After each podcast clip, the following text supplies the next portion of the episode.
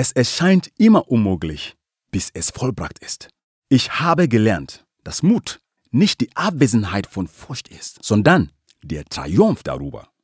Mutig ist nicht derjenige, der keine Angst hat, sondern der, der die Furcht besiegt. Führung. Führung. Führung. Führung. Jetzt bewegen. Jetzt bewegen. Jetzt bewegen.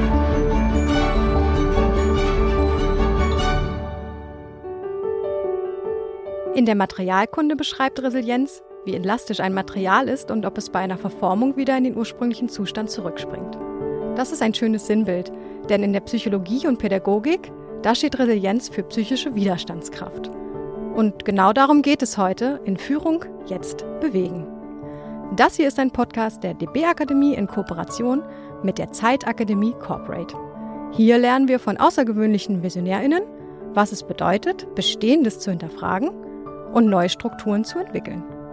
Dabei blicken wir zurück auf Vorreiterinnen der Vergangenheit und schauen uns Vorbilder von heute an. Wozu? Na ganz einfach, damit wir morgen nicht sagen, gestern war alles besser. Mein Name ist Lisa Buzinski. Ich bin Redakteurin und Autorin und mit mir im Studio ist mein Kollege. Victor Redman. Ja, und der Mann, von dem wir am Anfang dieser Folge schon gehört haben, das ist einer der berühmtesten Aktivisten und Staatsmänner der Geschichte. Nelson Mandela. Er verbrachte insgesamt 27 Jahre als politischer Gefangener in Haft und hat seinen Kampf gegen Unterdrückung und soziale Ungerechtigkeit dabei trotzdem nie aufgegeben. Die Stimme, die ihr eben gehört habt, die gehört natürlich nicht Nelson Mandela selbst. Seine Geschichte erzählt uns heute der Schauspieler Michael Davis. Stell dir vor, du durftest plötzlich nicht mehr mit deinen Nachbarn sprechen, weil ihr nicht länger gleich seid in die Augen des Gesetzes. Stell dir vor, du wurdest aus den Innenstädten und öffentlichen Einrichtungen verbannt. Stell dir vor, du konntest nur noch schwere körperliche Arbeit bekommen. Für wenige natürlich. Das klingt unglaublich, oder? Ungerecht. Um nicht zu sagen, dystopisch. Doch genauso ergeht es der schwarzen Bevölkerung von Südafrika. Als 1948 die Apartheidsgesetze eingeführt werden. Die bereits existierende Rassentrennung wird so noch einmal dramatisch verschärft. Die Welt der schwarzen Bevölkerung. Meine Welt wird über Nacht auf Zwergengröße zurechtgestutzt. Ich bin gerade 30, als all das passiert.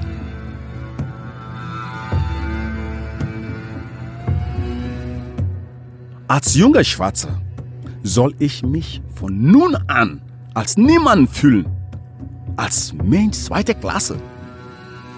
Trotzdem, oder gerade deswegen, weigere ich mich, in diese neuen Realität einfach zur Tagesordnung überzugehen. Vielleicht wäre es leichter gewesen, zu schweigen, mich so klein wie möglich zu machen und zu hoffen, dass ich niemanden unangenehm auffalle. Aber das kann ich nicht. Ich war nie gut darin, Unrecht stillschweigend zu ertragen. Und das, was hier passiert, ist an Ungerechtigkeit kaum zu übertreffen. Einem Mensch sein Menschenrecht zu verweigern bedeutet, seine Menschlichkeit zu missachten. Und das soll nun Normalität sein in meiner Heimat? Unfassbar. Schon einige Jahre zuvor bin ich in die ANC, dem Afrikanischen Nationalkongress, beigetreten. Zusammen mit meinen Mitstreiterinnen und Mitstreitern in der Partei beginne ich, mich für die Rechte der schwarzen Bevölkerung stark zu machen. Ich weiß, dass unsere Chancen schlecht stehen, aber das hält mich nicht ab. Wir organisieren Demonstrationen und Streiks, halten Flammenreden und werben wir auf der ganzen Welt um Unterstützung für unser Anliegen. Wir tun, was wir können, doch es scheint kaum mehr zu sein als ein Tropfen auf dem heißen Stein. Gleichzeitig gerate ich ins Visier der Regierung. Immer wieder werde ich verhaftet, vor Gericht gestellt und mit unterschiedlichen Auflagen belegt. die mich daran hindern sollen, den Kampf gegen die Apartheid fortzusetzen. Ich mache trotzdem weiter. Schließlich wird meine Partei, die ANC, zu einer verbotenen Organisation erklärt. Kurz darauf werde ich ein letztes Mal festgenommen. Und dieses Mal fordert die Anklage die Todesstrafe. Nelson Mandela wird nicht umsonst schon seit Jahren als Beispiel für außergewöhnliche Resilienz angesehen. Ja, um eine solche Belastung aushalten zu können, ich glaube, da braucht man auf jeden Fall eine große psychische Widerstandskraft.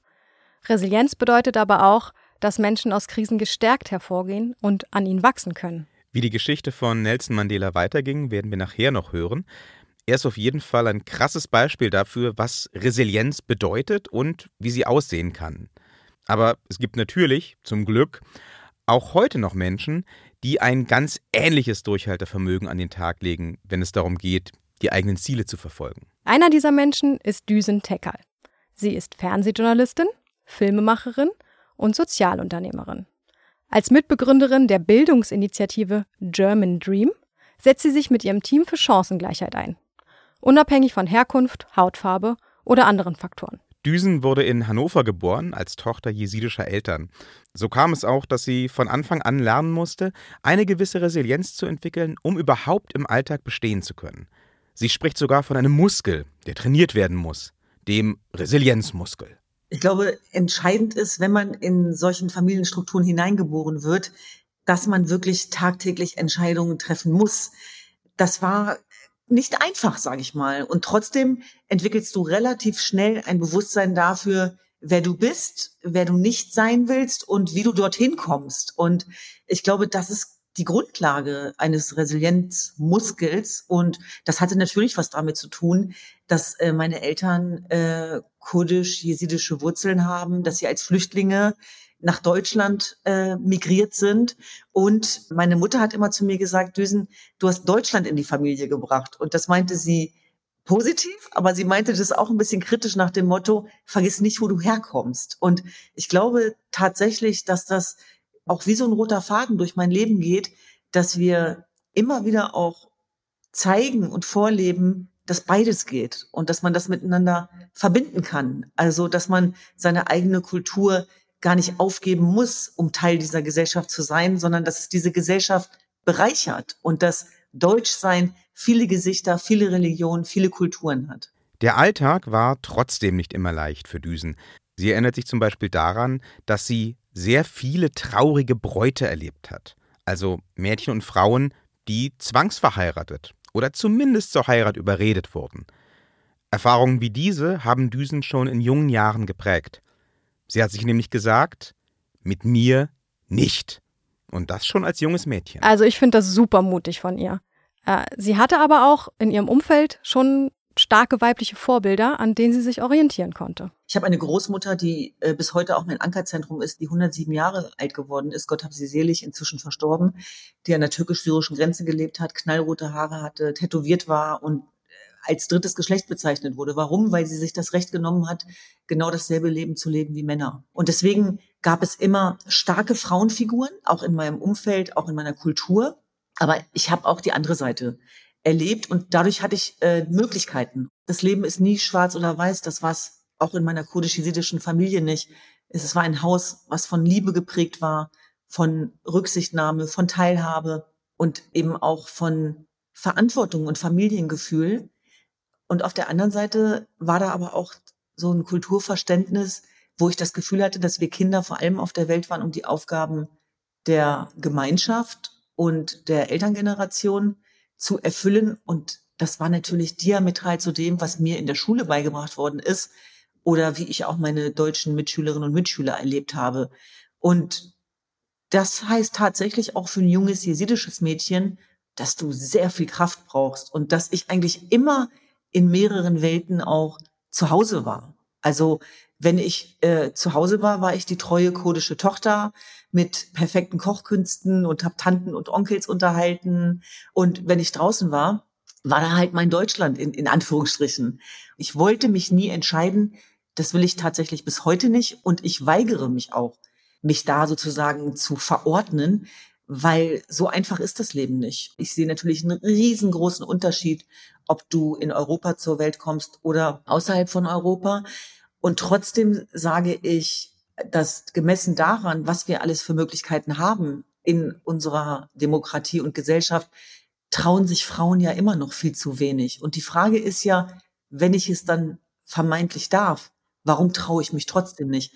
Was ist das für ein Klima und was ist das für eine Kultur, die mich davon abhält, meine Exzellenz und Greatness zu zeigen? Und ich glaube, es ist ganz wichtig, darüber auch so offen zu sprechen, weil das sehr viel erklärt auch von dem, was ich heute tue und mit was für einem Selbstbewusstsein im, im wahrsten Sinne des Wortes diese Arbeit eben auch umsetze, weil ich natürlich ganz anders äh, für diese Rechte kämpfen musste. Lisa, wie erlebst du das eigentlich? Hast du auch das Gefühl, als Frau musst du immer noch mehr kämpfen für bestimmte Sachen?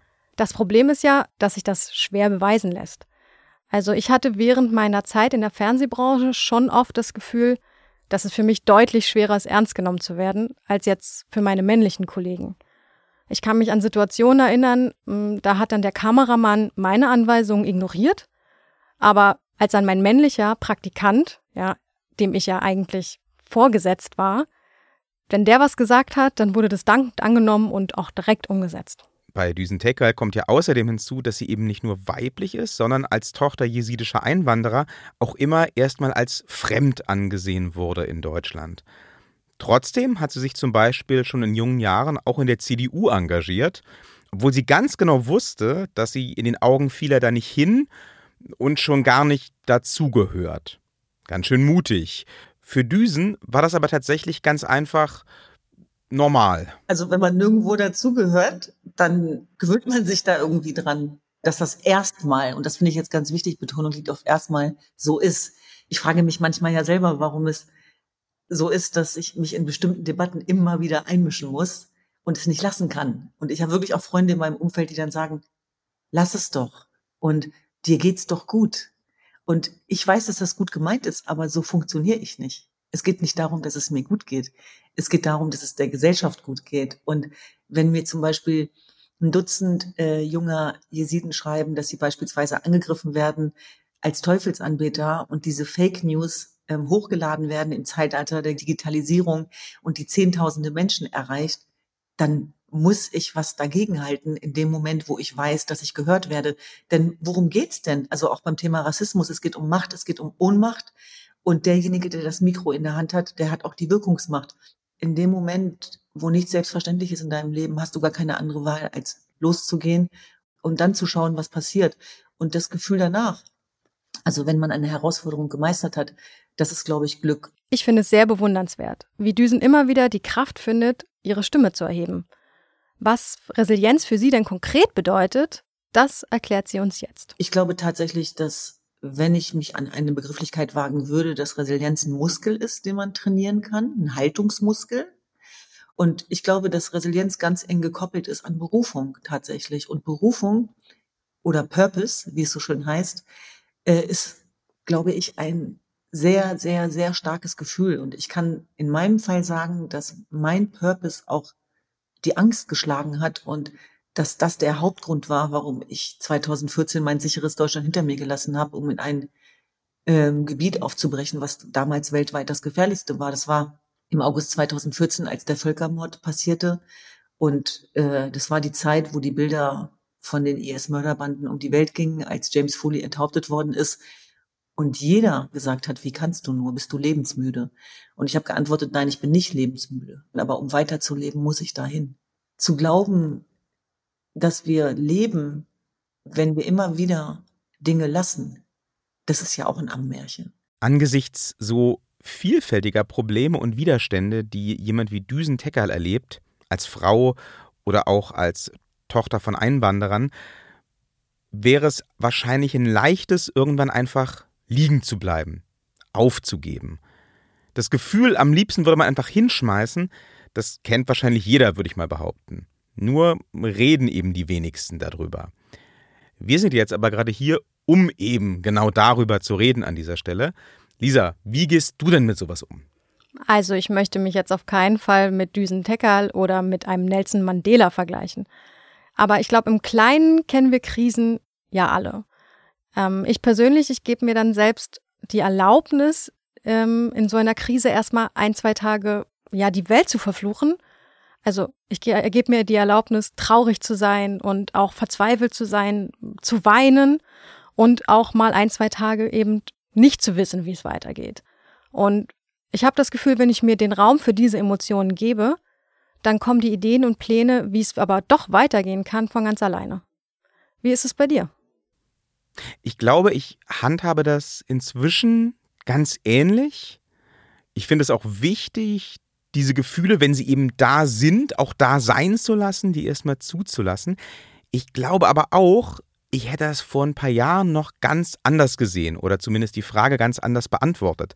Da habe ich nämlich dann eher versucht, Zweifel oder Ängste oder andere negative Gefühle so im Keim zu ersticken. Ich habe immer versucht, die im Allgemeinen zu unterdrücken und habe oft auch einfach abgestritten, dass ich diese Gefühle überhaupt habe. Äh, es gibt hier diesen Spruch, vielleicht hast du ihn schon mal gehört, fake it until you make it. Und das habe ich wirklich ganz, ganz lange in ganz, ganz vielen verschiedenen Kontexten ja, praktiziert und durchzuziehen versucht. Ich dachte halt, wenn ich die Zweifel nicht zulasse, wenn ich die nicht anspreche, dann sind die nicht da. Und was nicht da ist, das kann mir ja auch nichts. Das kann mich nicht aufhalten, das kann mich nicht bremsen.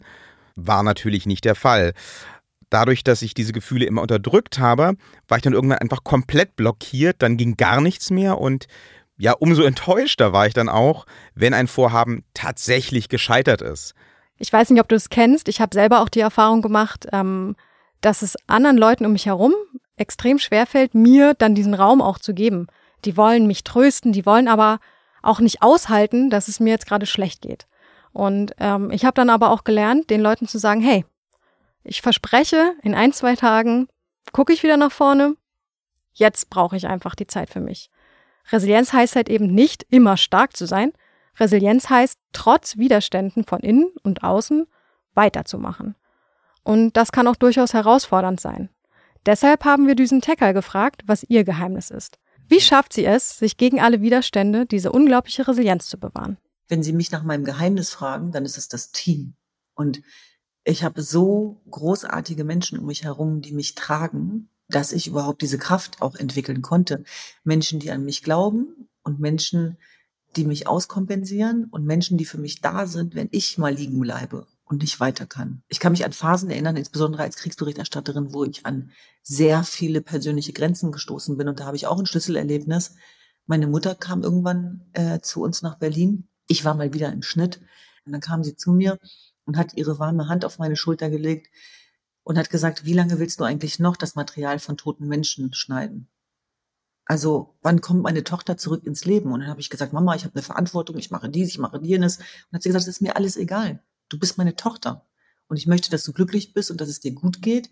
Und das ausgerechnet meine Mutter, die auch uns immer so ein bisschen gedrillt hat, diesen Satz zu mir gesagt hat, der hat schon sehr viel bei mir ausgelöst. Und das ist ja ein schleichender Prozess. Irgendwann sitzt du da und stellst fest, dass du eine, in der Parallelwelt bist oder nicht mehr ähm, so richtig teilhast an, an dem Alltag des Lebens. Ob das auf den Markt gehen ist, ob das selber kochen ist, ob das ist, dass ich meine Nichten treffe. Ich sage das deshalb, weil ich mir das jahrelang verboten habe mit wirklich weitreichenden Folgen. Und ich habe mir dann Hilfe geholt und habe dann quasi in dieser Begleitung gelernt, dass ich es mir gut gehen lassen darf, ohne ein schlechtes Gewissen zu haben. Denn das schlechte Gewissen nützt ja weder den Lebenden noch den Toten. Nun ist Düsen ja nicht nur Privatperson, sondern sie ist auch Chefin. Sie hat inzwischen mehr als 40 Angestellte, für die sie als Führungskraft natürlich auch Verantwortung trägt. Da hat uns jetzt interessiert, wie sie als Chefin ihre MitarbeiterInnen ermutigt äh, und was ihr da im Umgang wichtig ist. Ein guter Freund hat mal zu mir gesagt, das Besondere an unserer Arbeit ist, dass wir Menschen daran erinnern, wer sie sein können wenn sie sich trauen und den Mut dafür aufbringen.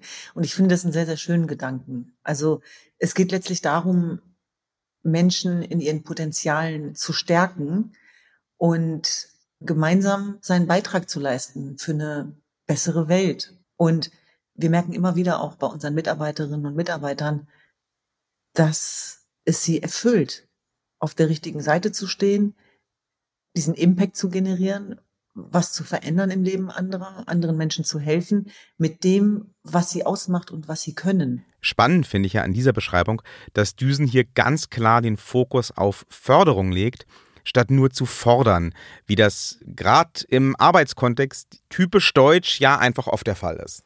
Da denke ich direkt an diese Durchhalteparolen. Du schaffst das und weiter geht's. Ähm, die lassen aber überhaupt keinen Platz für starke Emotionen. Ähm, Gerade dieses reiß sich halt zusammen. Ne? Resiliente Menschen können aber eigene Bedürfnisse erkennen und auch danach handeln. Und das kann auch, wie bei Düsen, das Gegenteil bedeuten. Dass man es eben nicht gut sein lassen kann. Weil man dem großen Ziel auf der Spur ist, dem Purpose.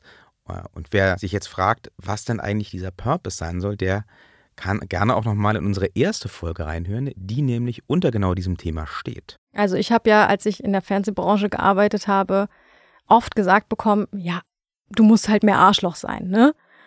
Und da habe ich dann krass mit mir gehadert, weil ich gemerkt habe, das kann ich nicht. Und dann habe ich mich schlecht gefühlt, weil ich das nicht hinkriege. Bis ich erkannt habe, dass mein Purpose wahrscheinlich das Vermitteln von Wissen ist. Ich habe also die Branche gewechselt und ich erstelle nun größtenteils Bildungsmedien.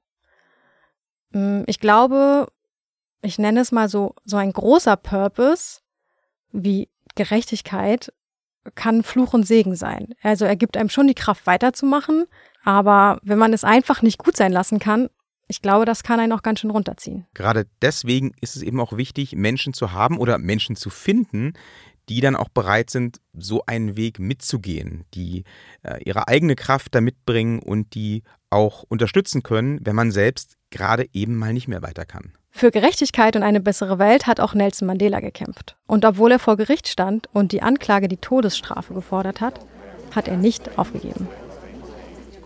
Mir ist klar, dass ich den Gerichtssaal nicht als Feiermann verlassen werde. Ich versuche nicht, mich zu entschuldigen oder zu verteidigen. Stattdessen erläutere ich, warum ich tat, was ich tat. Ich lasse keine Gelegenheit aus, das Unrecht der Apartheid anzusprechen. Am Ende erhälte ich zwar nicht die Todesstrafe, doch verurteilt werde ich. Das Urteil lautet auf lebenslange Haft. Also gehe ich ins Gefängnis und rechne nicht damit, es noch einmal zu verlassen. Aus Monaten hinter Gitter werden Jahre. Aus Jahren werden Jahrzehnte. Mein Kontakt zur Außenwelt wird während der gesamten Zeit streng überwacht und reglementiert. Nach und nach werden mir gewisse Hafterleichterungen gewährt, aber jede kleinste Erleichterung kann ohne Verwarnung oder Begründung widerrufen werden. Ich versuche dennoch, so gut es eben geht, mit Freunden und Verbündeten in Kontakt zu bleiben. Jenseits der Gefängnismauern dauert der Kampf gegen Apartheid an. Und ich bin entschlossen, weiter meinen Teil dazu beizutragen. Aufzugeben kommt mir nie in den Sinn. Mir hat man die Freiheit genommen. Ja, aber frei zu sein bedeutet nicht nur, seine eigenen Fesseln zu lösen, sondern ein Leben zu führen, das auch die Freiheit anderer respektiert und fordert. Aus dieser Überzeugung heraus nutze ich auch in den Jahren der Haft jede sich bietenden Chance, um mich weiterhin für die gute Sache einzusetzen. Dann, im Jahr 1989, bekommt Südafrika einen neuen Staatspräsident, Frederick de Klerk. Er vertritt die Ansicht, dass die Apartheid langfristig nicht aufrechtzuerhalten sei. Der Druck, über Jahre gewachsen, ist einfach zu groß geworden. Und dann geht alles plötzlich ganz schnell. Innerhalb kurzer Zeit wird die ANC von der Liste der verbotenen Organisationen gestrichen. Und ich werde Gefängnis entlassen. I am now in a position to announce that Mr. Nelson Mandela will be released at the Victor Verster prison on Sunday, the 11th of February at about 3 p.m. Zum ersten Mal seit 27 Jahren bin ich wieder ein freier Mann. Hm. I accordingly declare Mr. Nelson Wenige Monate später werde ich zu Präsidenten meiner Partei. In dieser Funktion fehlt es mir zu, mit der Regierung über Abschaffung des Apartheidsystems zu verhandeln. Was noch vor Monaten unmöglich schien, ist plötzlich in greifbarer Nähe gerückt. 1994 ist es dann soweit. Die Apartheidsgesetze werden offiziell verworfen. Im selben Jahr gewinnt die ANC die Parlamentswahlen. Aus einer ehemals verbotenen Organisation wird die neue Regierungspartei. Und ich, der Stadtfeind, der Häftling, werde der erste schwarze Präsident von Südafrika.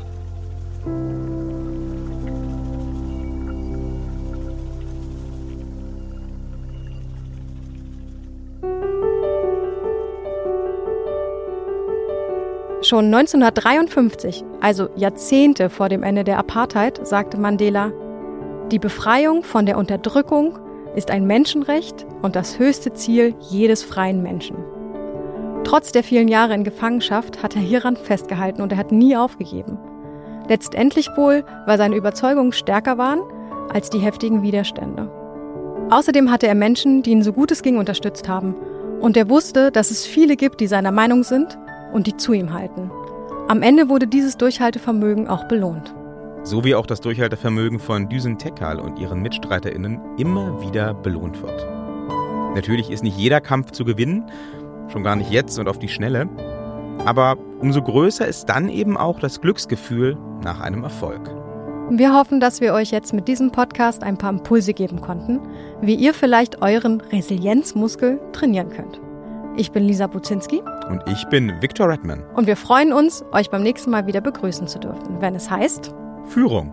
Jetzt bewegen.